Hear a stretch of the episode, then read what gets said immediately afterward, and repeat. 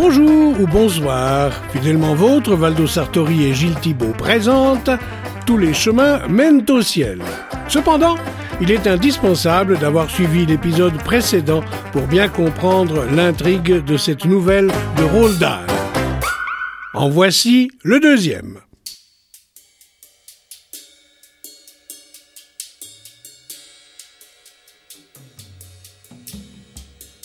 Le petit muscle au coin de son œil gauche dansait follement.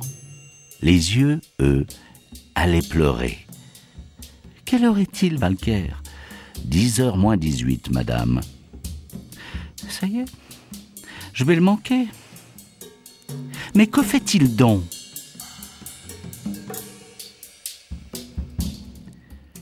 C'était un voyage très important. Madame Foster allait toute seule à Paris pour voir sa fille, sa fille unique, qui avait épousé un Français. Madame Foster n'aimait pas énormément son gendre, mais elle adorait sa fille, et de plus, elle mourait d'envie de voir de ses propres yeux ses trois petits-enfants. Elle ne les connaissait que par les nombreuses photos qui lui avaient été envoyées, qu'elle avait répandues un peu partout dans la maison. Elle en raffolait à chaque fois qu'une nouvelle photo arrivait.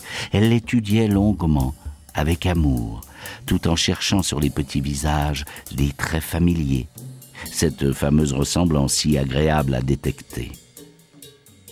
Et peu à peu, l'idée de vivre loin de ses enfants lui était devenue intolérable. Elle ne pouvait plus supporter de ne pas les avoir près d'elle, de ne pas pouvoir les promener, leur offrir des cadeaux, les voir grandir. Elle savait bien sûr que c'était plutôt mal, déloyal même, d'avoir de telles pensées tandis que son mari vivait encore. Car, bien qu'il n'y eût plus beaucoup d'activité, il n'aurait jamais consenti à quitter New York pour s'établir à Paris. C'était déjà un miracle qu'il ait fini par l'autoriser à partir seul pour six semaines. Mais oh mon Dieu, comme elle avait envie de vivre toujours près d'eux. Valker, quelle heure est-il? Dix heures moins huit, madame. Au moment même où il parlait, une porte s'ouvrit et M. Foster pénétra dans le vestibule. Il s'arrêta un instant pour regarder fixement son épouse et elle rendit son regard à ce tout petit vieillard encore vert, dont le visage à la barbe fleurie ressemblait de façon étonnante à celui d'Andrew Carnegie sur les vieilles photos. Eh bien, il est temps de nous mettre en route si vous voulez attraper cet avion. Oh oui, mon cher, oh oui, tout est prêt. La voiture est devant la porte. Bien. Et il la regardait toujours attentivement, en dessous il avait une façon bizarre de relever la tête pour la secouer rapidement. À cause de cela même, et aussi parce qu'il tenait toujours les mains très haut devant lui, il avait quelque chose d'un écureuil. Oui, on aurait dit un vieil écureuil futé du parc national. Voici Valker avec votre manteau. Mettez-le. Une seconde. Je dois encore me laver les mains. Elle l'attendit et le maître d'hôtel resta près d'elle. Il tenait toujours le manteau et le chapeau. Valker, je vais le manquer, n'est-ce pas? Mais non, madame. Tout se passera très bien. Vous allez voir. Monsieur Foster reparut et le maître d'hôtel l'aida à mettre son par-dessus. Madame Foster se précipita hors de la maison et s'engouffra dans la Cadillac qu'ils avaient louée. Son mari la suivit, mais il descendit lentement les marches, s'arrêtant en chemin pour examiner le ciel et renifler l'air froid du matin.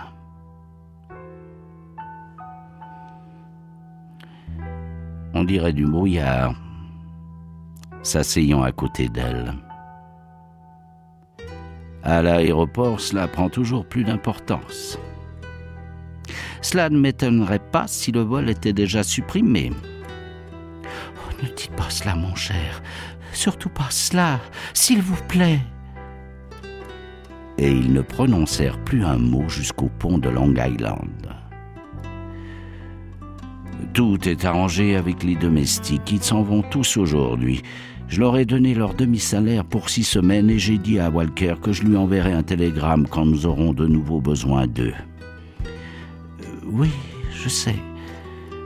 Je vais à mon club ce soir. Ce sera amusant d'y habiter. Cela me changera. Oui, mon cher, je vous écrirai. De temps en temps, je ferai un saut à la maison pour prendre le courrier et pour voir si tout va bien. N'aurait-il pas mieux valu demander à Valker de rester là et de s'occuper de tout Ce serait stupide. Cela ne servirait à rien. Et en plus, il faudrait alors lui payer tous ses gages. Oui, c'est vrai. Et puis, on ne sait jamais ce que les gens fabriquent quand on les laisse seuls à la maison déclara M. Foster. Là-dessus, sortit un cigare et, après en avoir coupé le bout avec des ciseaux d'argent, il l'alluma avec un briquet en or. Elle demeurait immobile, les mains crispées sous le plaid. M'écrirez-vous? Je verrai. Mais j'en doute. Vous savez bien que je ne tiens pas beaucoup aux lettres. Au moins qu'il n'y ait quelque chose de très important à dire. Oui, mon cher, je sais. Cela ne fait rien. Il roulait le long de Queens Boulevard, puis aux abords de la région plate et marécageuse où est construit l'aéroport. Le brouillard s'épaissit et la voiture dut ralentir. Oh mon cher, je vais le rater cette fois-ci, c'est sûr. Quelle heure est-il? Pourquoi tout ce bruit? Ils vont annuler le vol de toute manière. Ils ne décollent jamais par un temps pareil.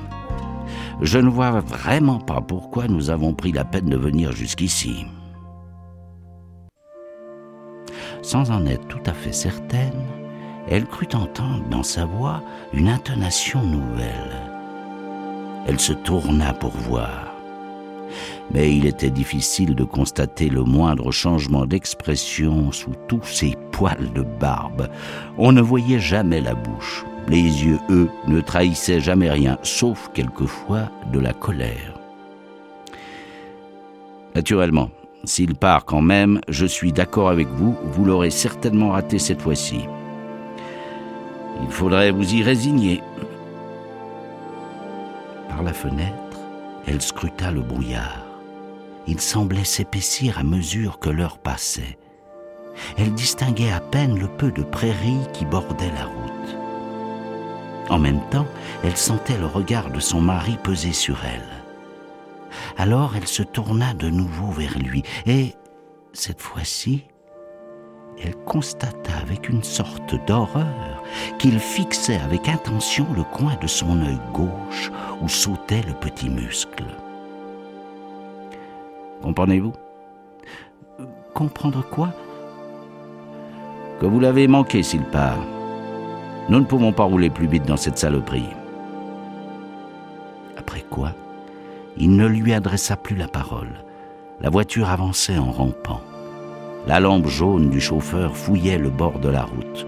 D'autres lumières, blanches et jaunes, surgissaient dans le brouillard. L'une d'elles était particulièrement brillante et elle semblait les suivre pas à pas. Soudain, la voiture s'arrêta. Voilà, nous sommes bloqués, je le savais. Non, monsieur, dit le chauffeur en se retournant. Nous sommes arrivés, c'est l'aéroport. Vous aimeriez bien connaître la suite Alors suivez les mots de tête de votre fidèle Valdo Sartori pour le troisième épisode de cette série en cinq chapitres de Roald Dahl par Gilles Thibault.